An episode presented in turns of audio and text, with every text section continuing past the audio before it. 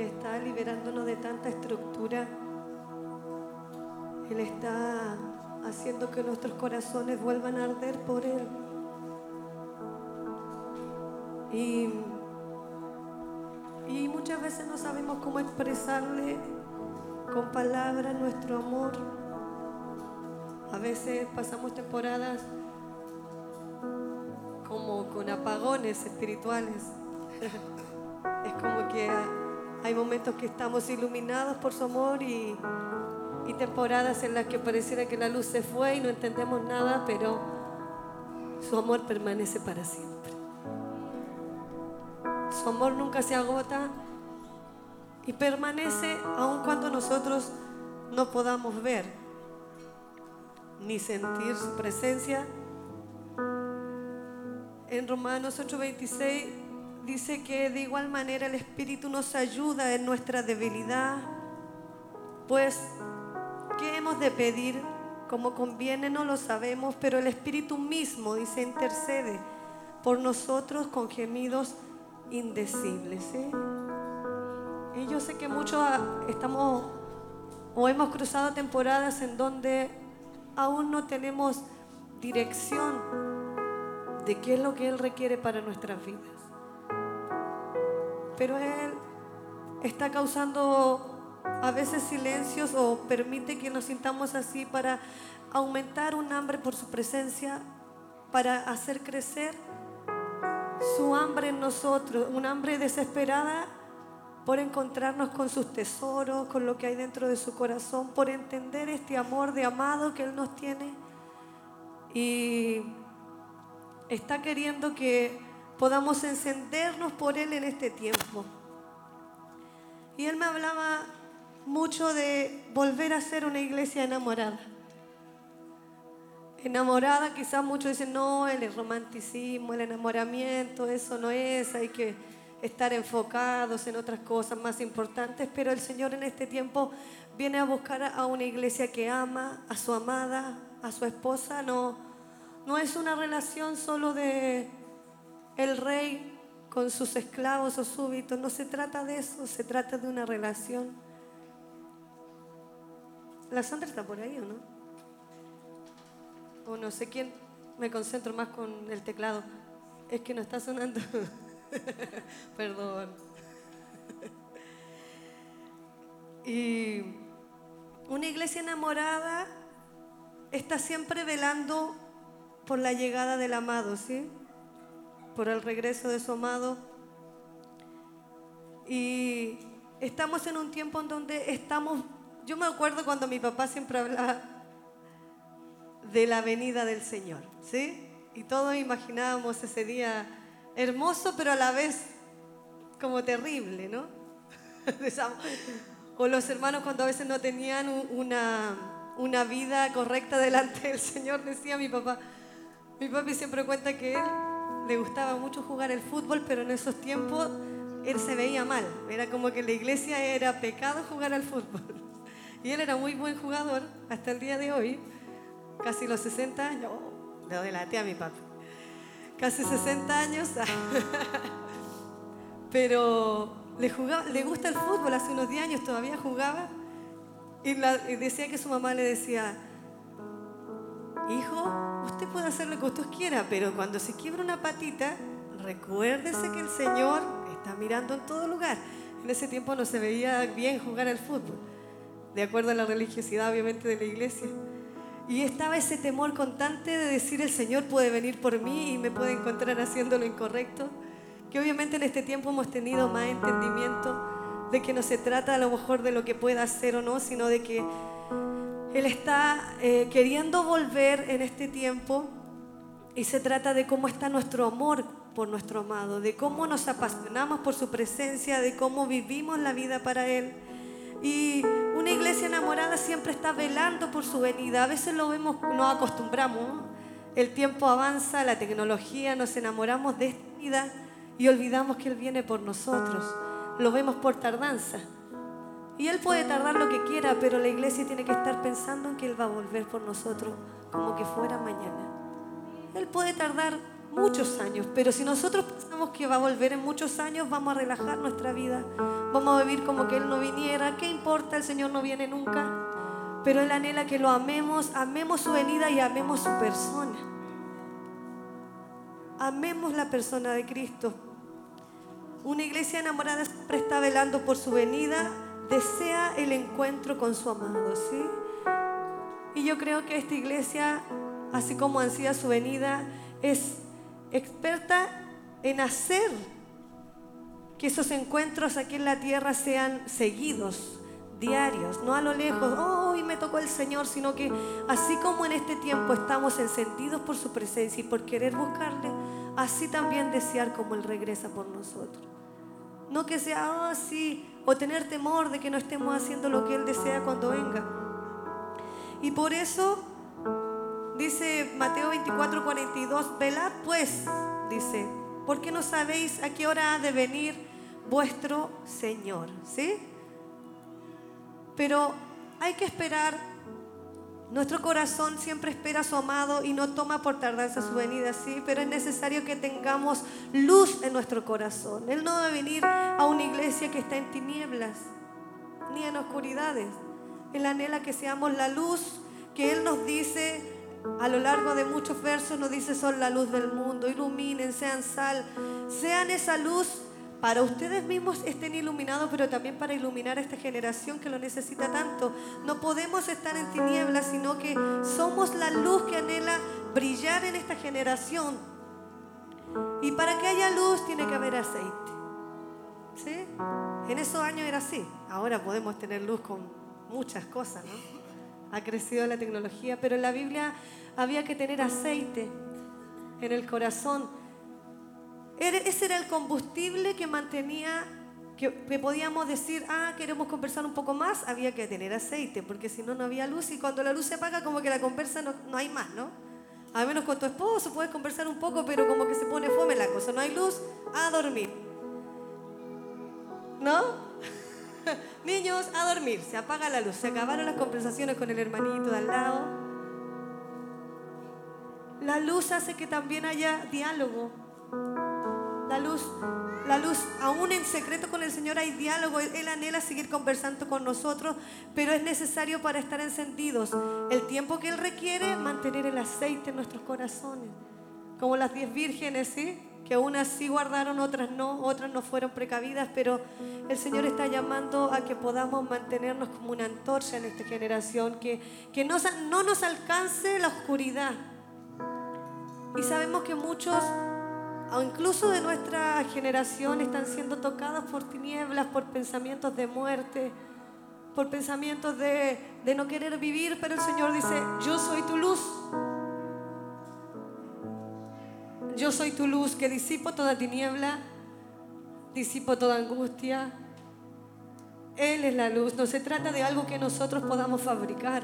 Es de cuánto tenemos del Señor en nuestros corazones. La luz no se puede fabricar. Eso es Él. Él es la luz. Y si no lo tiene a la medida que, es necesario para este tiempo, es necesario que ponga más combustible en su corazón. Esté encargado de mantener el aceite dentro suyo lleno para que haya fuego en su vida en esta temporada. La iglesia, una iglesia preparada tiene aceite y fuego para iluminar cualquier residuo de tiniebla que le pueda quedar en el corazón. ¿Sí? Así como es necesario tener luz, la iglesia de Cristo tiene que estar santificada en estos últimos tiempos. Tiene que verse la belleza del Señor en nuestra vida. Somos encargados de mostrar la belleza de nuestro Señor. No. La gente no va a venir a un Dios que crea que lo va a condenar, como todo ha sido este tiempo. Ellos no vienen porque dicen, no, que si voy a tu iglesia voy a tener que cambiar esto, esto, esto esto otro. Al tiro es como que lo tienen automático. Y alguna gente dice, es que lo que pasa es que yo tengo ganas de ir a la iglesia, pero no sé si quiero cambiar tanto. La gente está así, porque siempre le hemos hablado de que tiene que Dios viene a transformar su vida. Pero el Señor no vino a eso, Él vino a enamorarnos. Y en ese enamoramiento, en ese, en ese amor, en esa relación de amores, él va cambiando lo que a Él no le gusta, pero no se trata de un principio, Dios vino a cambiar tu vida. Hay gente que no quiere cambiar porque el Espíritu Santo no le ha dicho que cambiar. Uno cambia lo que el Espíritu Santo te dice. no lo que está eh, bien visto o mal visto. Porque a veces hay una, una manera ya de seguir el, el Evangelio. La iglesia enamorada está enfocada en su amado. Usted se fija cuando estaba enamorada, porque como que toda la gente te dice eh, que cuando estás de novio estás como con mariposita, ¿no? Que es un enamoramiento, después te dicen que ya vas a casarte y vas a ver la realidad del amor, es como que te metes miedo, ¿no? bueno, si mayor compromiso, peor la cosa, ¿cómo puede ser así? Dicen, no, pero ya está en el primer amor, ya va a ver la realidad, ahí se va a ver el amor verdadero. verdad, quizás, en cuanto al, al, relacionamiento, sí pueden cambiar algunas cosas, pero tu amor debe ir creciendo. Hay que tener un amor verdadero para amar a la persona de al lado, tal como es, sin esos espejismos que te vende la televisión sin esos corazoncitos revoloteando por la cabeza, hay que saber amar. Lo que pasa es que te han vendido un amor barato, lleno de, no sé, cosas que no tienen sentido, pero el Señor dice que nos ama con amor eterno. Y me llama mucho la atención que Él amó una iglesia destrozada.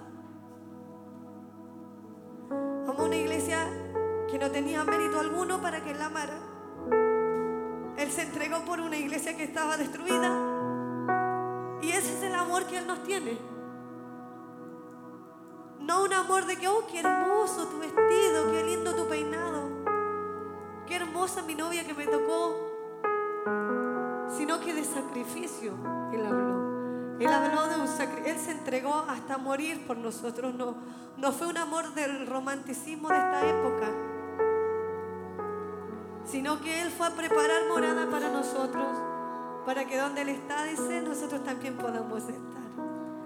Por un tiempo, por mucho tiempo, por poco, si vamos a regresar a reinar acá, lo que sea, pero cuando podamos estar allá hay que disfrutarlo. Si volvemos acá a reinar, también hay que disfrutarlo. Pero el Señor está ansioso de, de que lo veamos como ese amado para nosotros.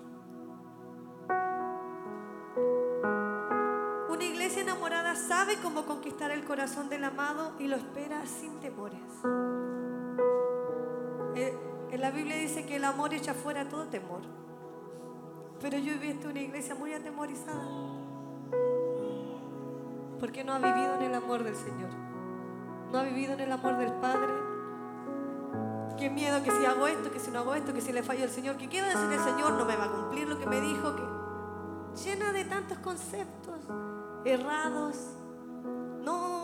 ¿Qué puede ser si me equivoqué? Ya no, el Señor ya no va a confiar nunca más en mí. Hasta aquí llegó su historia. A mí me pasó una temporada. una vez es que una falta grande, bueno, mire así, una falta grande borró el propósito del Señor para mi vida, ¿no? Así nos engaña el diablo. Cuando lo que Dios escribió es eterno, permanece para siempre, nadie lo puede borrar. Y Él sigue enamorado aún viendo tu más profunda oscuridad. Él te sigue amando con amor intenso. Él sigue confiando en que eres su reina, que va a reinar con Él por generaciones. Nuestro amado está volviendo. Y yo sé que muchas generaciones dijeron lo mismo. Usted puede decir, pero mi abuelo decía lo mismo y se murió y no vino. Los discípulos decían lo mismo todos murieron terriblemente. Nos toquen en esas muertes, ¿no? Y el Señor no vino. Pero ese sigue siendo el mensaje porque Él viene. Él vuelve por su iglesia y va a seguir siendo el mismo mensaje hasta que Él quiera y se le dé la gana regresar. Aunque tengamos que partir de esta tierra como parten todos, el Señor vuelve por su iglesia. Y está espectacular si yo digo, a veces uno le tiene miedo a la muerte, pero si el Señor te llama antes, lo veo antes, o sea, mejor. Pablo decía, para mí el morir es ganancia. Y es ganancia, solo que estamos tan apegados acá en la tierra, no olvidamos que cuando morimos acá pasamos de muerte a vida. Se acaban los procesos, todo lo que vivimos difícil aquí en la tierra para estar con Él. Cuando falleció Julito Melgar, fue la causa porque nació mi hijo. Me vinieron todos los dolores de parto a la noche. Falleció como a las 2 de la tarde. no éramos tan cercanos de decir, ah, ven, vamos a tomar tecito todos los días, pero había un amor genuino en nosotros por su persona y de él también. Y quizás todos pensamos, sí, Dios lo va a sanar. Dios no quiso, pasó de muerte a vida. Pero ese impacto, yo me puse a pensar, pensar, oh Señor, bueno, fue tu voluntad, estaba triste. Y me vinieron todos los dolores del parto. Y nació la visita al otro día a las 10 de la mañana. Rompí bolsa a las 8 de la tarde. Yo creo que fue por eso. Pero es como pensar y uno decir, terminó su carrera. Ya no tenía nada más que hacer acá. Hizo lo que el Señor le pidió. Amó al Señor. Y Él lo amó y quiso llevárselo. ¿Qué va a decir el Señor cuando partamos nosotros? Si es que Él no viene por la iglesia en general, ¿qué va a tener Él para decir de nuestro amor? ¿Va a decir, ella estuvo encendida siempre? O no sé, no era un poco de ganada, pero la amo igual. Ah. Veces pasa, podríamos hacer mucho más por el Señor y no lo hacemos. Él está amando a su iglesia, está loco de amor por nosotros y a veces nosotros no. Es como una iglesia indiferente. Que el amor, el, amado te demuestra, te demuestra el amor y tú, no, después, mañana, otro día conversamos. Ah, tengo sueño, quiero dormir. Pero Él está ansioso de demostrarse amante.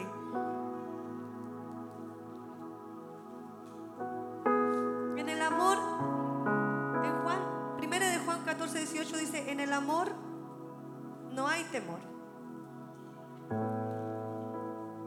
sino que el perfecto amor echa fuera el temor, porque el temor lleva en sí castigo, de donde el que teme no ha sido perfeccionado en el amor. ¿sí?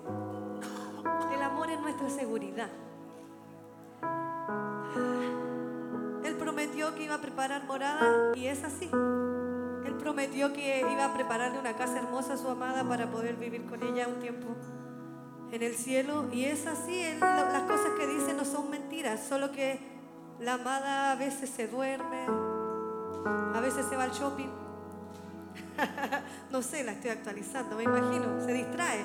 Se va al shopping, se hace la manicure, todo para, se supone para la boda, pero se distrae con esas cosas y pierde de vista al amado puede querer hacerse un cambio de look. Yo veo, somos todas mujeres, por eso lo actualizo también, ¿no? en la casa, siete mujeres. Mi papi, yo digo, es como no entiende él entre medio de nosotras. No que quiera el pelo verde, mi hermana chica. Que lo quiero rosado ahora, que lo quiero amarillo, que lo quiero blanco. Blanco, decía la Sandra. No, mi mella tiene que quedar blanca, decía. Y se enoja con las peluqueras que no, no le dejan el color que ella quiere. Pero así es la novia. Yo me recuerdo cuando me iba a casar, uh, todos los detalles, ¿no? Casi siempre la novia es la que piensa tan, no sé, en la aguja que tiene que usar que si no se la pone no le funciona el vestido. El amado vive el momento. pone un poco de plata. Ahora las cosas a veces son un poco mitad y mitad, pero pero pongámosle que la, esposa sea pobre. No, pero no, no ponga. Es como que él dice, ya yo trabajo un poco en la plata y la, novia se encarga de la organización, al menos que sea un organizador de eventos. Lo único sería diferente. Pero a veces nosotras nos perdemos en esa organización con el Señor y olvidamos que es más importante estar con Él que prepararnos tanto. O sea, el vestido no va a faltar. Pero a veces perdemos mucho los detalles de nuestra vida. Estamos pensando que tenemos que estar perfectas, perfectas, perfectas, pero realmente el Señor nunca nos pidió perfección. Él dijo que en Él.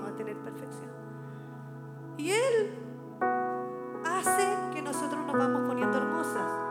Estoy hablando como iglesia. Pero cuando yo pienso en la venida es como que el Señor en esta temporada está cambiando nuestra mirada de ver su venida. Ya no con miedo, ya no con temor, ya no decir, no le alcancé a predicar a mi abuelita. A veces nos pasa eso, nos quedamos pensando, no le prediqué a mi vecino. Pero el Señor es soberano, Él sabe a quién va a llegar la palabra, a quién no alcanza. Tenemos que descansar más. Cuando no alcanzaste tú, quizás vino alguien y le predicó. Hemos vivido mucho esto de la condenación. Y es verdad, para el que ya rechazó a Cristo quizás hay una condenación. Pero mientras tanto vivamos enamorados de Jesús, disfrutemos de su amor, porque ese amor es lo que nos va a conectar con Él un día. Si Él viene por ti mañana, hasta mañana puede venir por ti. O por la iglesia, uno no sabe los tiempos del Señor. Pero que Él nos pille enamorados. Primera de Tesalonicenses 5, 16 al 18 dice, estén siempre alegres, oren sin cesar, dad gracias en toda situación, porque esta es su voluntad para ustedes en Cristo Jesús. ¿Sí? Usted necesita ser una novia agradecida. No una novia quejona, ¿no? Que llega, bueno, a veces nos pasa o a algunas les puede pasar. A mí me pasa a veces, ¿no? Que yo soy un poco ansiosa. Entonces mi esposo me dice, amor, ahí ya somos esposos, pero igual, dice, voy a la verdurería. Voy a comprar y vuelvo. Ya. Diez minutos. Y la verdurería está a media cuadra de la casa. 20 minutos, ya empiezo a tomar el teléfono. ¿No? Pero no por una cosa de celo ni nada, sino que, ¿cómo va a ser tanto conversando con el vecino? Todavía no entra en la iglesia rendida a Jesucristo, amor. Ah. Yo digo por lo menos que se arrepienta, no sé, tanta conversación que le da a mi esposo. Tanta conversa, digo yo, por lo menos llegue a los pies de Cristo. Impaciente. El problema de la novia como iglesia es que a veces no está impaciente porque venga el Señor. Está durmiéndose una siesta, está descansando y a veces dice, sí, ya va a venir mi amado. Él anhela que usted sea impaciente, no como yo. No, como diciendo, ya, amor, trae la verdura mucha conversa, sino que para estar con Él. No porque esté cumpliendo en un capricho suyo que ya tiene que estar lista la comida, sino que cómo está su corazón ante el Señor. ¿Lo desea realmente a Él o lo que Él le pueda estar trayendo, regalando o si es necesario o no? Él quiere que usted esté desesperado por estar con Él. Así como ahora, como para su venida. Que no, no haya una diferencia en su corazón decir, no, pues yo amo al Señor y estoy todos los días en su presencia, pero cuando le hablan de su venida, no, todavía no, Señor, espérate un poquitito. Debiera ser normal. Él viene por nosotros y ese debiera ser nuestro deseo mayor. No como algo terrible que nos va a pasar. Nos vamos a ir de esta tierra. ¿Qué pasa con lo que preparé, con los sueños que tuve, los terrenos que compré, las cosas que estoy pensando para mi futuro? ¿Qué importa lo que pase? Lo vamos a disfrutar hasta cuando Él quiera porque lo que viene después es mucho mejor que esta vida pasajera. Y Él dice, voy a hacer cielo nuevo y tierra nueva. Va a volver igual a esta tierra, más bonita, como sea, pero va a volver, no se pegue tanto. Puede ser que usted vuelva a reinar acá. Entonces, pero en este tiempo, así como yo le decía, tienen que tener una actitud alegre, a pesar de que puedan venir complicaciones, tribulaciones, puede estar eh, tu familia atacada en algún área o alguien de tu familia quizás con cosas difíciles pasando, atravesando, que el Señor siga siendo tu gozo, que el amado siga siendo el placer de tu vida y entiendas que en Él está todo. Porque a veces lo podemos decir, pero cuando vienen las dificultades es donde se pone en práctica. Si realmente está tu vida en Él, ¿estás confiando que el Señor tiene el control? A veces tú puedes decir, no, ¿qué tal si se escapa del control? ¿Qué va a pasar? No se escapa del control, el Señor sabe cómo es tu vida. Hay veces que desconfiamos del amor del, del Señor. y apagamos nuestra voz cuando algo pasa mal. Decimos, mejor no le hablo al Señor, Él no me respondió lo que yo... Yo le he dicho esas cosas al Señor, usted a lo mejor ustedes me encuentran, oh, qué irreverente. Pero yo tengo confianza con el Señor y a veces uno tiene quejas delante de Él. Dice, Señor, yo te pedí por esta persona tanto tiempo y no, no me respondiste lo que yo quise. ¿Qué pasó? No responde las peticiones del corazón. Pero las, las peticiones del Señor son más importantes Estamos para complacer a nuestro amado. Y la voz de la amada es importante. Ella necesita profundizar en el amado para que se vayan todas sus inseguridades. Usted se fija que las mujeres a veces son un poco inseguras. No sé, le creyó mucho a la voz del diablo desde el jardín. ¿No? Sí, pasa, pasa. Yo no tanto. Yo no me siento tan insegura, soy como que me lanzo nomás. Después me pego los porrazos, pero. Pero a veces la, mujer, ¿cómo me queda este vestido, amor? Bien, ¿estás seguro? Hoy me pongo este otro. Oh. No, no sé. Quizás no es seguridad, pero es como que necesitamos la aprobación del esposo o del amado todo el tiempo. A veces la iglesia está así, insegura. O insegura de que si se ve linda, que si realmente el amado la ama o no la ama, la va a esperar, la va a perdonar o no, se siente digna, indigna tiene una cosa en la cabeza la iglesia a veces, pero el Señor nos ama sin final. Y nos cuesta entender eso porque a nosotros nos cuesta amar sin final. Algo te hacen como un mes hasta que tu corazón fue libre. Por fin puedo mirar a este hermano. cuesta, ¿no?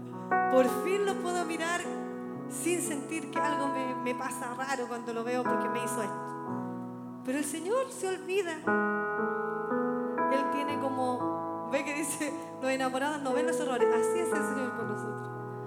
Embobado, no importa, ya se va a levantar. Tranquila. Nos ama locamente. El amor que Dios espera es genuino. Él no pide otra cosa, Él pide nuestro amor. Pero genuino. Porque hay muchos que aman, aman y a las otras semanas aman a otra niña. O se les quitó el amor, pasan un procesito, ¡uh!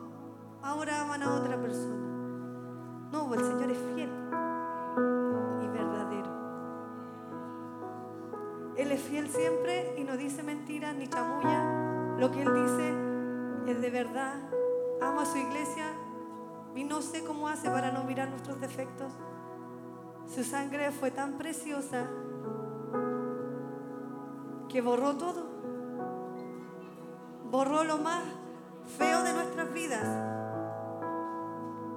Y Él nos ama de una manera pura y nadie va a agotar ese amor. Romanos 12, 9 al 16 dice, el amor sea sin fingimiento. Aborrecer lo malo, esto es para nosotros, como debe ser nuestro amor. Seguid lo bueno Amaos los unos a los otros con amor fraternal, en cuanto a honra, prefiriéndose los unos a los otros. En lo que requiere diligencia, no perezosos, fervientes en espíritu, sirviendo al Señor, gozosos en la espera, sufridos en la tribulación, constantes en la oración, compartiendo para las necesidades de los santos, practicando la hospitalidad. Bendecid a los que os persiguen, bendecid y no maldigáis. Gozaos con los que se gozan, llorad con los que lloran, unánimes entre vosotros, no altivos, sino asociándoos con los humildes, no sean sabios en su propia opinión. Yo veo al Señor como aconsejándonos, como diciendo, así es como yo quiero que sean. No tengan un amor fingido. ¿Para qué mienten que me aman si después se olvidan de mí? sin fingimiento, dice. Ámame a la medida que tú me puedes amar. Yo voy a ir haciendo que crezca ese amor. Pero no impresiones a la gente diciendo, oh, Él es mi amado y en la práctica no es así. Queriendo aparentar que el Señor es lo primero en tu vida cuando en la práctica no es así. Él está queriendo que en este tiempo la práctica sea real y más que lo que hablemos, nuestra conducta demuestre nuestro amor por Él, sincero.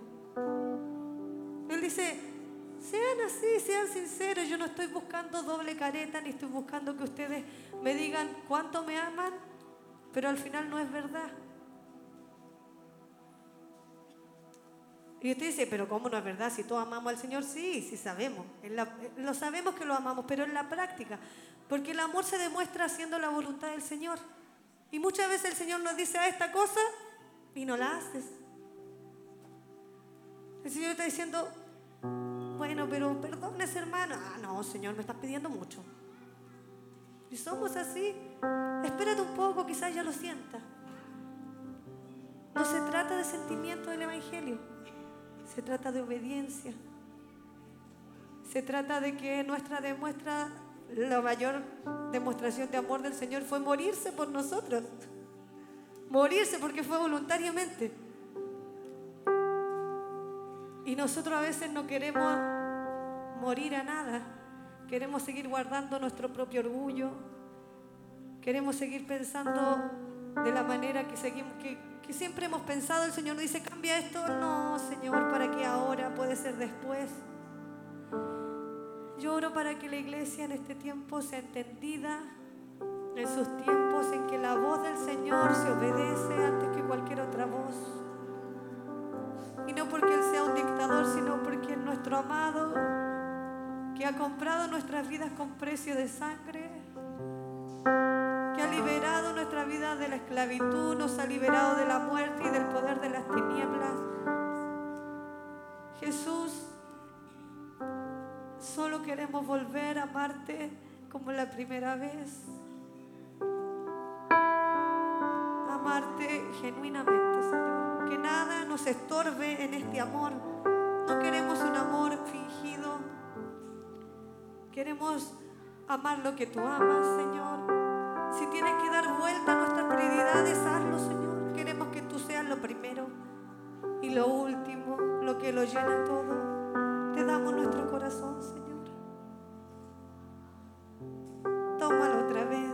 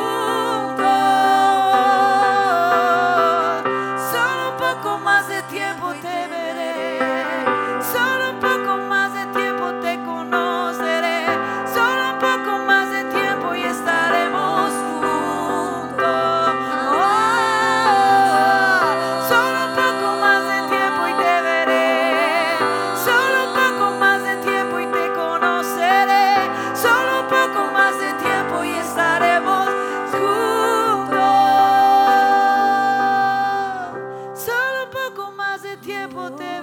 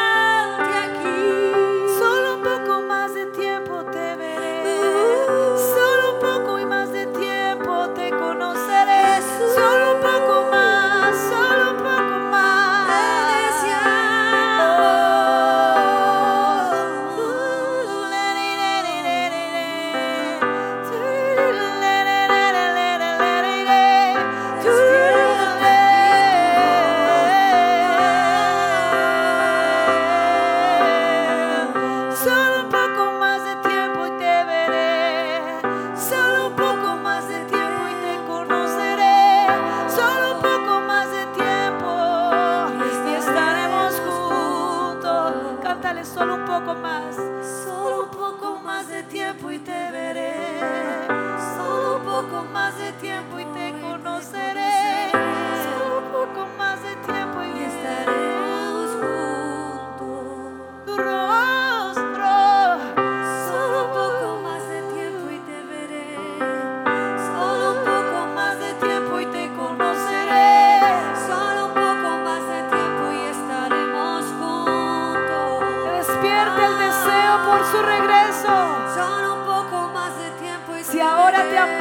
lo que te conocemos, ¿cuánto más cuando te veamos?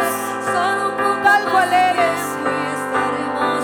Ahora, ahora se destapa, se destapa todo pozo que estaba tapado con la religión, con un amor frío.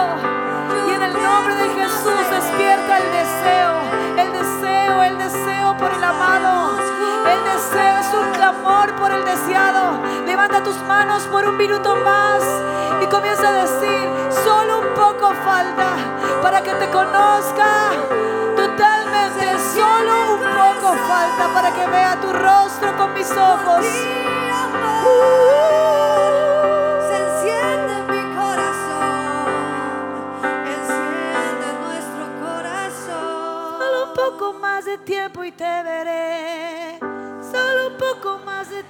te conoceré. Solo un poco más de tiempo y estaremos juntos. Uh. Solo un poco más de tiempo y te veré. Solo un poco más de tiempo y te conoceré. Solo un poco más de tiempo